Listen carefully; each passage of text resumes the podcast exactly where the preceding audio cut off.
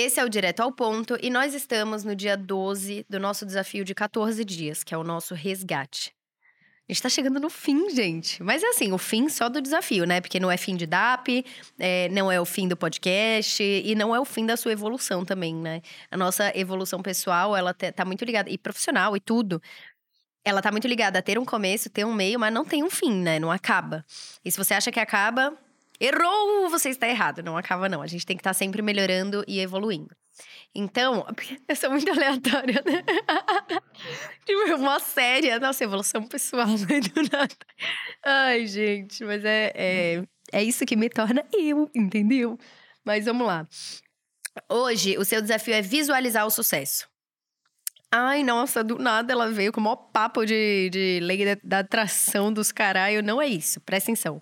Visualizar o sucesso você lembra da nossa lógica de como as coisas acontecem na nossa vida?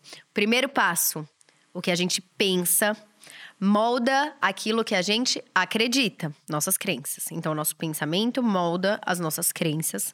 Aquilo que a gente acredita, ou seja, nossas crenças, elas moldam nossas atitudes. A gente age de acordo com o que a gente acredita. E as nossas atitudes moldam a nossa realidade. Então, se você pensa uma coisa que, tipo assim, você já pensa que não vai conseguir, esquece. Você vai acreditar que você não vai conseguir, você vai agir como uma pessoa que não vai conseguir, e você não vai conseguir. É, é a única certeza que você tem é que realmente não vai rolar. Então, o primeiro passo, e lembra do meu hobby de ver bilionários falando coisas que deram errado, ou ver coisas. Sabe, essa galera que, tipo, construiu essas empresas de trilhões de dólares e isso e aquilo. É, ou atores muito famosos, eu gosto de ver eles antes do estrelato, o que que rolava. Até tem um vídeo do Chris Martin, né, o vocalista do Coldplay, ele bem novinho, assim, bem, tipo, dava pra ver que ele não era famoso ainda, sabe? Bem novinho, falando, a gente ainda vai tocar nos maiores palcos, vocês vão ver, vocês vão ouvir falar de Coldplay, isso e aquilo. Eu acho que era Coldplay, eu não sei se eu tô confundindo, mas eu acho que era, né? Você já viu? E aí, obviamente, é tirado de louco, né? É meio tirado de louco fazendo isso. E aí depois eles cortam para ele lá, tipo assim, lotado Rock in Rio, 100 mil pessoas e os caras voando. E o primeiro passo foi acreditar que era possível, sabe? O Kanye West também, no documentário que tem três partes, o doc dele, que chama Genius, na Netflix, que é uma trilogia que eles simplesmente documentaram o Curi, que era um, um, dos melhores amigos dele, simplesmente documentou desde 2001. Tem vídeo. Ele tem 320 horas de material. E aí foram umas 6, 7 horas mais ou menos que que, nesse compilado, umas seis horas, eu acho, que dividiram. É, tem uma hora e tanto, uma hora e meia, duas horas, assim, cada uma dessas trilogias de material editado pra Netflix. Cara, desde o começo, o Kanye, ele ainda era quebrado, ele era um produtor musical, então ele fazia beat para outros artistas. Aí, quando começou a documentar, ele já fazia beat pra gente grande, tipo Jay-Z, que na época já era animal. Mas ele, ele era um moleque, assim, tipo, ele usava o aparelhinho dele, tipo, ele, ele não tinha nada chique, ele não, não era famoso, mas ele falava, eu sou um gênio, tipo, e eu vou dar certo. E aí todas as atitudes dele estavam ligadas com isso. Então ele ficava na porta do estúdio, ele não perdia nenhuma oportunidade, isso era bizarro. Então ele tava no estúdio, sei lá, com Jay-Z ou com Pharrell. Tem uma cena lá que ele tava com Pharrell. E aí nessa cena com Pharrell, ele simplesmente chega e fala: "Ou oh, deixa eu tocar uma música para você que eu fiz?" Tipo, ele não fala, ah, e se eu for inconveniente? Aí o Pharrell, tá bom, já estamos aqui, pode tocar. E ele começa a tocar e o Pharrell fica, mano, que? Que é uma música que chama Through the Wire. Que ele escreveu e cantou, e ele queria ser rapper, né?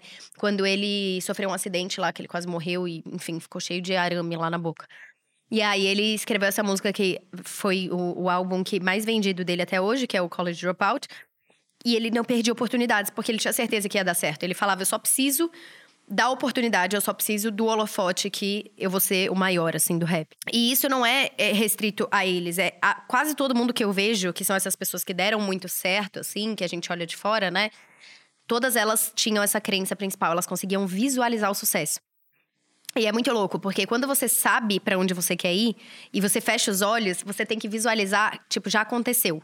Então, por exemplo, ah, eu vou falar uma coisa que não aconteceu, tá, gente? Então é um pouco ridículo.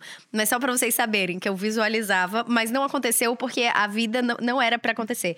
Mas, tipo assim, no banho, eu sabia o discurso que eu ia fazer pro Simon no X Factor. Tipo, eu treinava o discurso, eu não treinava só a minha apresentação. Eu ia cantar No One, da Alicia Keys, e eu tinha, tipo, oito anos de idade. Mas eu cantava inglês, eu falava, Hi, Simon, I'm so happy to be here, blá, blá, blá. Tipo, eu falava inglês, tudo, treinava.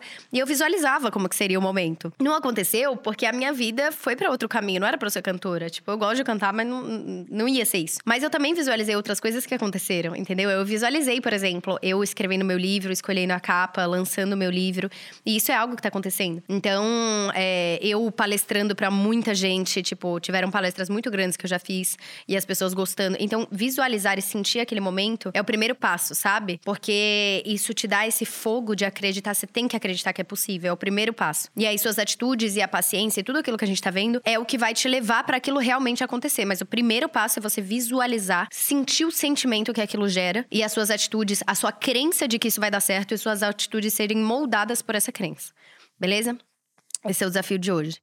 E é isso. Encontro vocês então no próximo. Se você tá gostando, já sabe. Comenta aí, me manda mensagem, posta no story com a hashtag meu resgate e vamos juntos, porque a gente tá quase acabando, tá bom? Encontro você no dia 13. Beijo!